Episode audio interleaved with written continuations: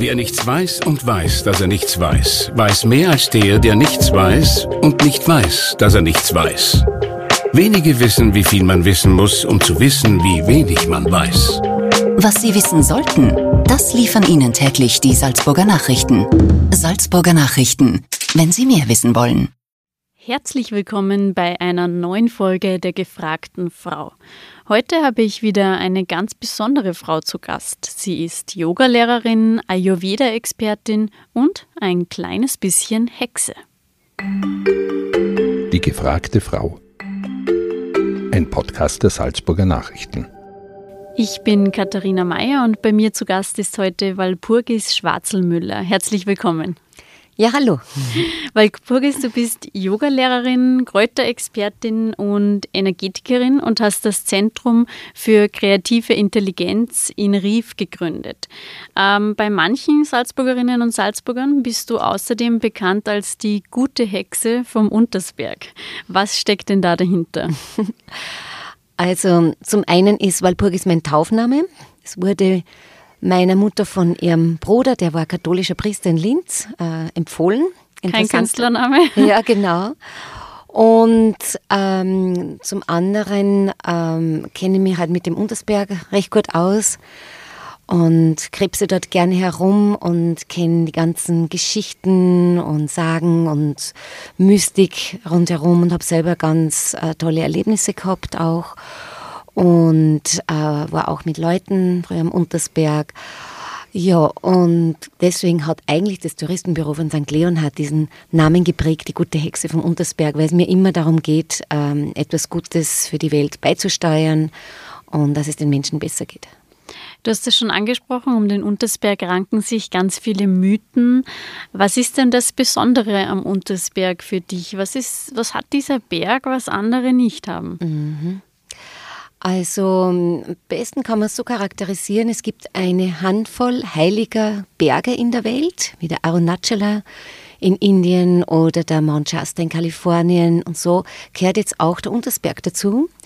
Äh, bei den Leuten, die sich da mehr mit internationaler Mystik beschäftigen. Und da hat er ganz viele ähm, Qualitäten. Er wird als Wunderberg, Goldberg, Lichtberg bezeichnet. Ich habe mal ein Buch äh, äh, mitgeschrieben, äh, Berg des Lichts, das Geheimnis Untersberg, das ist jetzt vergriffen.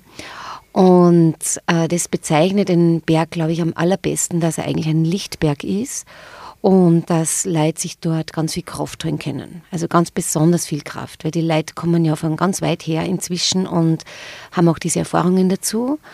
Und äh, ich meine, eins ist auch mit den Zeitanomalien, den Zeitverschiebungen, dass das viele anzieht und äh, das möchte halt gerne jeder einmal erleben.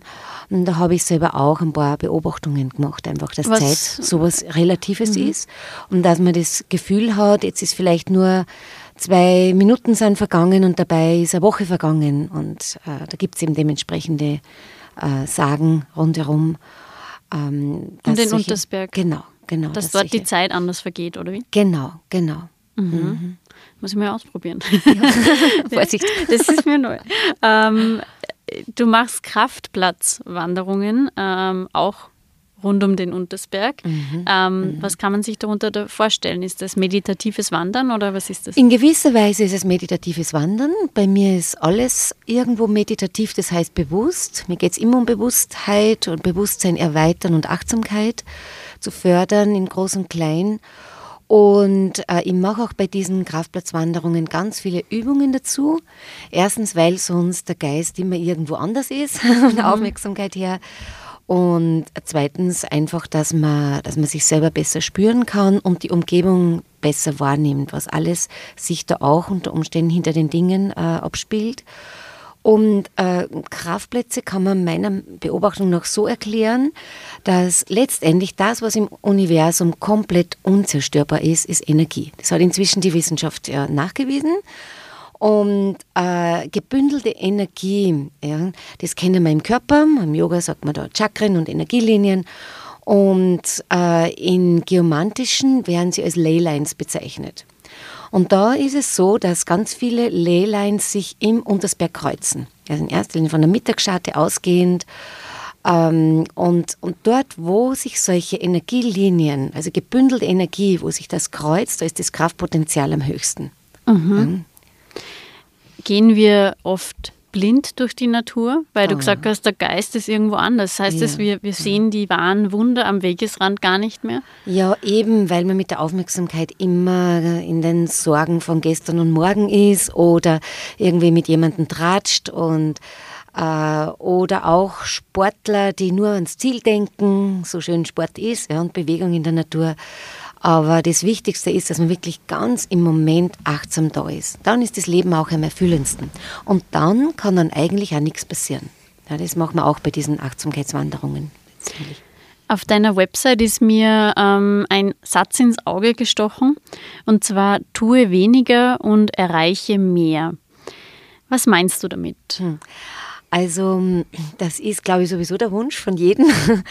Und das ist, äh, kommt aus dem Vedischen. Da möchte den Begriff Veda ganz kurz erklären. Der wurde von der UNESCO äh, als Weltkulturerbe äh, erhoben, also erachtet. Und äh, bedeutet vollständiges Wissen, ganzheitliches Wissen. Und ähm, im Vedischen äh, gibt es den Begriff kreative Intelligenz. Deswegen habe ich auch mein Zentrum so genannt. Intelligenz ist die absolute wache Stille, die allem zugrunde liegt. Und das Kreative ist das ständig Neuschöpferische, ständig Veränderliche, was wir halt so im Alltag sowieso erleben. Ne? Und wenn man in diese kreative Intelligenz eintaucht, in die Basis, in diese Stille, dann ähm, ist es so, dass da einfach nur kreative, intelligente Gedanken daraus hervorkommen. Und das ist das, was einem dann mit weniger tun mehr erreichen lässt. Das heißt, automatisch ähm, sieht man besser, wo gebe ich einen Impuls und wo lasse ich los. Weil das mhm. braucht man ja ständig. Mhm. Mache ich jetzt was oder mache ich nichts. Und. Man hört das sehr viel und sehr oft. Ähm, man soll reduzieren, man soll weniger machen, einen Gang zurückschalten. Das klingt als erstes sehr einfach, aber viele werden wissen, ähm, das ist oftmals sehr schwer im Alltag. Manchmal lassen es entweder die eigenen Lebensumstände nicht zu, dass man achtsam lebt, oder ähm, der gesellschaftliche Druck wächst. Vor allem jetzt in der Weihnachtszeit ist es ein großes Thema. Mhm. Wie kann man denn der Hektik entfliehen? Und wie kann man denn, obwohl die Umstände es vielleicht nicht zulassen, ähm, weniger tun? Mhm. Irgendwo ist es eine Entscheidungsfrage. Ja, auch wie man Prioritäten setzt und wie sehr man sich von all den, von der Reizüberflutung Flutung mitreißen lässt ähm, und von den ganzen Inputs von außen. Ja. Und das ist auch ein Grund, warum ich äh, Meditation und Yoga lehre für Groß und Klein, weil das eine sehr uralt erprobte, bewährte äh, Möglichkeit ist oder Möglichkeiten sind, äh, so zu sich zurückzukommen, in der eigenen Mitte zu bleiben und dadurch besser Entscheidungen zu treffen und äh, einfach, solange man in der eigenen Mitte ist, geht es dann irgendwo gut. Leben in Balance. Ähm. Man, äh, du sprichst jetzt an Leben im Balance. Das ist was, das hört man ständig. Und wenn man nicht Yoga macht oder noch nie meditiert hat, dann kann man sich das oft schwer vorstellen, wie sich das überhaupt anfühlt, ähm, ja, ähm, wenn man das ja. macht. Und ich denke mir, bei vielen Menschen ist auch vielleicht die Hemmschwelle groß, also ähm, da einzusteigen, solche Praktiken kennenzulernen. Ähm, wie kann man denn am besten damit anfangen? Hast du irgendwelche mhm. welche Tipps reinzufinden in so, so achtsame Praktiken wie ja. Yoga oder Meditation? Also irgendwo ist es ein bisschen eine Vertrauenssache. Ich kann einfach nur sagen, ich biete diese Sachen an. Ich mache einen kostenfreien Infovortrag für Meditation zum Beispiel. Also ich unterrichte die transzendentale Meditation, die Originalmethode. Das ist eine uralte äh, Methode und international sehr bekannt und eine der wissenschaftlich meist untersuchten Entspannungstechniken. Und da äh, die Qualitäten sind, dass es sehr mühelos ist, sehr einfach, sehr effektiv. Und dann hört man sich so einen Infovortrag an und kann immer nur sagen, das ist was für mich oder nicht, ja, zum Beispiel. Und jeder ähm, darf irgendwo im täglichen Leben auch Hemmschwellen überwinden.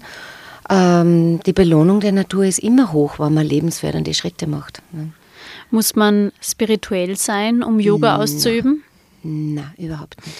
Genau. Weil das ist ja oft Weder so Yoga Vorurteil. noch Meditation. Ja, genau, Ja. genau. Und deswegen finde ich es gut, dass zum Beispiel diese Meditationstechnik wissenschaftlich so untersucht ist, weil das Ärzte aufzeigen und alle möglichen anderen Untersuchungen, dass da wirklich handfeste, äh, gute Auswirkungen für den Alltag da sind, die man brauchen kann für körperliche Gesundheit. Also ich kenne so viele Ärzte, die das nicht nur unterrichten, sondern auch Tausende von Leuten in ihrer Praxis haben, die die Meditation ausüben. Und also da ist es ganz gut, sich doch auf, dass man auf die Wissenschaft zurückgreifen kann. Und gerade auch äh, unterrichte ja Hatha Yoga, das sind diese Körper- und Atemübungen, so als Gesundheitstraining. Und äh, das tut jedem gut. Das ist, also ich habe auch das Gefühl, ich kann jeden Menschen, ob vom ersten Liedschlag bis ins Sterbebett, bis ins hohe Alter, irgendeine Yoga-Übung sagen. Mhm. Weil ich glaube, das passiert sehr schnell, dass man auch ähm, so äh, sehr vorschnell in diese, in, ich weiß nicht, in eine Esoterik-Schiene oder in eine Esoterik-Schublade Ja, da. gepackt Genau, wird, genau, oder? Und, genau. Mhm. und dann sozusagen, obwohl Yoga ja schon so populär ist, ich meine, mittlerweile gibt es eigentlich fast niemanden, der es nicht schon mal irgendwie probiert hat. Ja, Ja, genau, genau. Es gibt Ja. auch verschiedene Schulen. Ja. Und ähm, es ist so, es kommt auch immer darauf an, wie groß ist der Leidensdruck bei den Leuten, äh, bis man wirklich einmal diese Hemmschwelle überwindet. Aber gerade so dieses äh, Gesundheitstraining mit den Körper- und Atemübungen, es ist halt nur ein bisschen mehr, als wenn man einfach jetzt irgendeinen Sport macht. Ja. Es hat eine ganzheitliche Wirkung, dass man sich auch in, im Geist und in den Emotionen gut fühlt, dass man sich rundherum wohlfühlt. Ja. Und da habe ich halt auch so einen Zugang. Äh, meine Devise ist, egal in welchem Zustand man herkommt, man kommt entspannt und erfrischt heraus. Und das bestätigen auch die Leute, und das ist mir ganz wichtig. Ähm, Ich habe so das Gefühl, dass ähm, zurzeit vor allem in den sozialen Netzwerken äh, so eine Art Positiv-Hype stattfindet. Ja, also immer wenn es um Achtsamkeit geht, äh, ist nur die Rede von den schönen, wunderbaren, glücklichen Seiten unseres Lebens. Der Alltag ist aber nicht immer so rosig, das weiß jeder. Und ist vor allem nicht so rosig, wie wir uns im Internet oder in Ratgebern, ähm, du sollst dein Leben lieben und so weiter verkauft wird. Ist jetzt alles sehr überspitzt gesagt, aber ist das nicht oft eine totale Realitätsverweigerung irgendwie? Ja, interessanter Aspekt. Das eine ist, äh, dort, wo wir die Aufmerksamkeit hinlenken, das wächst an. Und wenn wir immer nur negativ denken, dann wird das Negativ immer größer. Ja, dann geht es dann auch immer schlechter und das wächst an. Und ähm, wenn man aber die Aufmerksamkeit doch äh, etwas auf das Lebensfördernde, nehmen wir es einmal jetzt nicht positiv, positiv und negativ ist so relativ, ja, sondern auf das Lebensfördernde lenken, dann wächst das Lebensfördernde an. Aber die andere Seite ist, man sollte nicht scheuklappenmäßig durch die Welt gehen, sondern schon äh, offen sein, aber offenen Herzens. Ja. Ähm, einfach immer wieder auch beobachten, was spielt sich in der Welt ab, ohne sich einmal, ist mein Tipp jetzt, so, ohne sich zu sehr in, zu involvieren, sondern einfach nur mal schauen und sagen, aha, das und das spielt sich ab. Und, und dann kann man sich immer nur entscheiden, wo, wie agiere ich und wo mache ich etwas. Also das ist das, wo ich meine, nicht die Augen verschließen vor dem, was so los ist und auch sich selbst beobachten, wenn es einem nicht so gut geht ähm, und nicht gleich zu sehr involvieren, weil dann zieht man sich nur runter, sondern eben dieses mal schauen, aha, ja, jetzt geht's mir wieder so und jetzt ist das wieder und okay, das wiederholt sich wieder und da habe ich es nicht leicht. Und dann kann man auch sehen, dass man immer wieder unterschiedliche Schienen hat, wofür man sich entscheiden kann. Und da empfehle ich dann zu schauen, gibt es nicht was Lebensförderndes, wofür ich mich da entscheiden kann. Du machst auch äh, Yogakurse für Kinder. Äh, inwiefern unterscheiden sich denn Kinder-Yoga-Kurse von Kursen mit Erwachsenen? Also bei mir sehr. Ich weiß nicht, wie es bei anderen ist. Manchmal habe ich auf YouTube äh, Videos gesehen, wo sie ganz äh, sanft und lieblich und so die Kinder sind. Bei mir sind sie zum Teil sehr wild und es dürfen sie auch und so ein bisschen austoben, mit Yoga-Bewegung spielen, weil die ganzen Yoga-Übungen haben ja Tiernamen oder so bestimmte Ja, Namen, wo der man so Hund, die Kobra, Genau, der Fisch. genau. Ja. Und wo man so Geschichten drucken kann am Bauernhof im Urwald äh, Mhm. und Vögel und so weiter. Ja. Und da, ähm, da baue ich eben diese Yoga-Übungen ein und da darf es schon ein bisschen zugehen. Aber ähm, mir ist es wichtig, dass zum Schluss alles sehr ruhig, äh, dann, dass sie ruhig rauskommen. Und dann mache ich eben einiges mit Klangschalen, mit Musikinstrumenten, mit geführter Entspannung in Richtung Meditation und so. Und das funktioniert sehr gut, nachdem sie vorher eben anders sein dürfen. Und, äh, und beim Erwachsenen-Yoga, da bin ich relativ äh, streng, würde ich sagen, gebe sehr klare Anweisungen und da ist es ganz still. Das mhm. ist jeder ganz bei sich und die Leute sind ja sehr froh, wann sie so richtig abschalten können, sich reinfallen lassen können.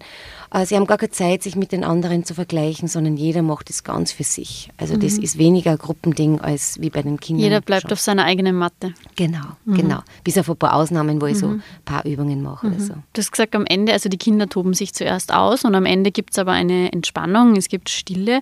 Das ist eigentlich etwas, was dem kindlichen Wesen widerspricht, würde man jetzt auf den ersten äh, Blick sagen. Warum ist es auch für Kinder so wichtig, dass sie Stille erfahren? Die Stille ist die Basis von jeglichem Leben. Ja, und vor allem die wache Stille, nicht nur die dumpfe oder schläfrige Stille. Und das spüren die Kinder dann auch, dass das eigentlich ihre Basis ist. Weil das Leben ist, besteht aus Dynamik und Stille, Aktivität und Ruhe und es muss Gleichgewicht sein. Und äh, zu viel Ruhe ist uninteressant oder für die Kinder langweilig. Aber zu viel Aktivität äh, ist auch nicht gut und heutzutage haben wir eine Hyperaktivität. Das weiß jeder, vor allem durch die Reizüberflutung, durch die ganzen Medien äh, insgesamt. Auch für die Kinder ist das gleich einmal eine große Überforderung für das kindliche Nervensystem. Und umso mehr sehnen sie sich eigentlich nach Ruhe. Die Kunst ist, wie bringt man sie runter? Ja? Und das ist halt mein Weg. Zuerst mit ein bisschen lustig austoben und dann äh, Klänge wirken eigentlich immer schöne mhm. Klänge. Ja, da mhm. habe ich ein paar so Instrumente noch, dürfen es manchmal selber machen, manchmal singen dazu. Aber eine einzige Sache ist, was ich allen Eltern empfehle für ihre kleinen oder größeren Kinder, sind Klangschalen. Mhm. Für ja. zu Hause. Genau. Mhm. Weihnachtsgeschenk. ja, stimmt. Jetzt ist noch Zeit. Ähm, Du beschäftigst dich schon sehr lange mit dem Thema Stille ähm, bzw. Achtsamkeit. Du warst, äh, du hast elf Jahre in klösterlichen Verhältnissen gelebt. Hm. Wie war das für dich? Unterschiedlich. Und ich betone, es war nicht ein Kloster, sondern mhm. klösterliche Verhältnisse. Also nichts Religiöses? Das heißt eine Frauengruppe. Mhm. Und dieses The Mother Divine Programm äh, gibt es eben international und da war ich in verschiedenen Ländern, wie der Schweiz, in den USA. Äh, dort, wo die Cherokee-Indianer vorher gelebt haben, hat es ein Zentrum gegeben. Ähm, und ähm, auch in Holland. Und ähm, da ist es notwendig, so eine Art Weltfriedensprogramm, und wo wir eigentlich den ganzen Tag meditiert haben. Das kann sich für uns ja gar keiner mhm. vorstellen. Muss man reinwachsen. Ja, das Nervensystem muss das auch aushalten dass man so in die Stille eintaucht, in eine sehr geschützte Atmosphäre. Äh, und es heißt auch äh, deswegen ähm, äh, klösterliche Verhältnisse, weil man das ohne Ablenkung macht. Und wenn man einen Partner oder Kinder hat, dann brauchen die Aufmerksamkeit und sollte man sich um die kümmern. Mhm. Also man lebt getrennt von den Männern. Genau, genau. Mhm. Das ist einfach eine Entscheidungsfrage, eine Prioritätenfrage. Es hat alles seine Vor- und Nachteile. Das Schöne daran ist, dass ich wirklich wunder, wunderschöne, fast göttliche Erfahrungen gehabt habe, äh, was so hinter den Dingen steht, was äh, die Welt eigentlich ausmacht und das Sein irgendwo. Und habe auch das Gefühl, es ist was Besonderes, was ich den Menschen weitergeben kann was ich eigentlich in, auf die Webseite gar nicht draufschreiben kann. Das muss man irgendwie erleben. So. Das ist aber sehr Prägendes gewesen. Ja, es war mhm. die prägendste Zeit meines Lebens, mhm. auf jeden Fall. Du hast mir vorhin gesagt, du hast das lange, hast lange nicht darüber gesprochen, über, das, über die Tatsache, dass du äh, eben elf Jahre im klösterlichen Verhältnissen gelebt hast. Warum hast du das geheim gehalten? Ja, weil ich mir am Anfang irgendwie so das Gefühl gehabt habe, das kann niemand verstehen und es kommt gleich in den religiösen Bereich, was es ja nicht ist. Mhm. Äh, es sind international Frauen, das war auch ein sehr interessantes Erlebnis, so von der ganzen Welt Frauen zu erleben, wie sie ticken und wie man Gemeinschaft erleben kann. Und ähm, ähm, es hat eben mit Religion nichts zu tun. Ähm, und zum anderen ähm, war ich selber sehr, sehr abgehoben, wie ich wieder in die normale Welt, in den Alltag zurückgekommen bin und habe eine Zeit lang braucht, auch zum Stabilisieren, zum Ankommen. habe äh, Sachen gesehen äh, bei den Leuten, was man normalerweise nicht sieht, wie Kinder entstehen und ganz, was man, und habe einfach die Sorge gehabt, man sagt, ich bin verrückt. Ja. Mhm. Das ist jetzt auch nicht mehr so. Meine Wahrnehmung ist nicht mehr ganz so verfeinert. Okay, okay. Wie meinst du, wie Kinder entstehen? Also, also gut, ich meine, wir wissen alle, wie Kinder entstehen, ja, aber genau. das. Also ich habe, äh, ja, man, manche Leute werden, wenn sie es jetzt hören, auch wahrscheinlich denken, die spinnt wirklich. Aber es war halt so, dass ich dann, wenn ich spazieren gegangen bin an der Salzach, äh, Paare mit Kinderwegen mhm. gesehen ja. habe und genau gesehen habe, wie die auch im Geist entstanden sind. Ach Nicht so. nur körperlich mhm. und geistig. Mhm. Also so, wie wenn ich in die Vergangenheit und Zukunft sehen kann und, und auch, also Diakon, Synchron, alles mhm. sehen kann. Und dann habe ich mir selber gedacht, ups, Vorsicht. okay, also eher mal, deswegen hast du quasi, bist eher zurückhaltend gewesen ja, mit genau, diesen genau. Ideen. Und okay. jetzt ist es mir gleich. du hast schon gesagt, ähm, Walpurgis äh, ist kein Künstlername, sondern dein echter Name. Und ich muss jetzt dazu sagen, wir nehmen diese Podcast-Folge heute an einem Freitag, den 13. auf. Das ist keine Absicht gewesen, das war ähm, absoluter Zufall, aber irgendwie finde ich es sehr passend. Deshalb meine, meine abschließende Frage an dich. Steckt auch abseits des Untersbergs ein bisschen Hexe in dir? also, mh, mm, eine Hexe heißt ja eigentlich, oder Walpurgis selber heißt etymologisch die waltende Schützerin. Mhm. Und das ist definitiv ähm, eine, ein Naturell von mir, ähm, zu verwalten, zu organisieren und auch zu schützen irgendwo. Die Welt zu schützen, darum habe ich bei diesem Programm mitgemacht und äh, bei dem, was ich mache, äh, den Schutz in den Menschen zu vergrößern. Und äh, ja, ich mache ja wahnsinnig gern was mit Kräutern, bin ja auch zertifizierte Kräuterpädagogin. Und äh, alles, was so mit ganzheitlicher Gesundheit zusammenhängt und was andere vielleicht, die so im normalen Leben stehen, manchmal ein bisschen als Hexmix bezeichnen. Ich experimentiere sehr viel und ähm, ja, ähm, verzaubere ganz gerne. und äh, schaue gerne so neue Sachen zu erfinden, die es vielleicht noch nicht so gibt. Und mhm. ja, das kann man auch Hexen nennen. Das heißt, manchmal ist es ganz gut, wenn man verhext wird, wenn man von dir verhext wird. Ausprobieren. ja, damit sind wir am Ende unserer heutigen Podcast-Folge angelangt. Vielen Dank, Walpurgis, dass du bei uns warst und ähm, von deinem Leben erzählt hast. Dankeschön. Gerne, sehr gerne. Und wenn ihr mehr über die Arbeit von Walpurgis Schwarzelmüller und das Zentrum für kreative Intelligenz wissen wollt, findet ihr einen Link dorthin auf www.sn.at slash podcast. Wir freuen uns wie immer über euer Feedback und natürlich, wenn ihr uns weiterempfehlt. Bis zum nächsten Mal. Das war ein Podcast der Salzburger Nachrichten. Redaktion Katharina Mayer und Sabrina Klaas. Wenn Sie mehr wissen wollen, finden Sie uns im Internet unter www.sn.at.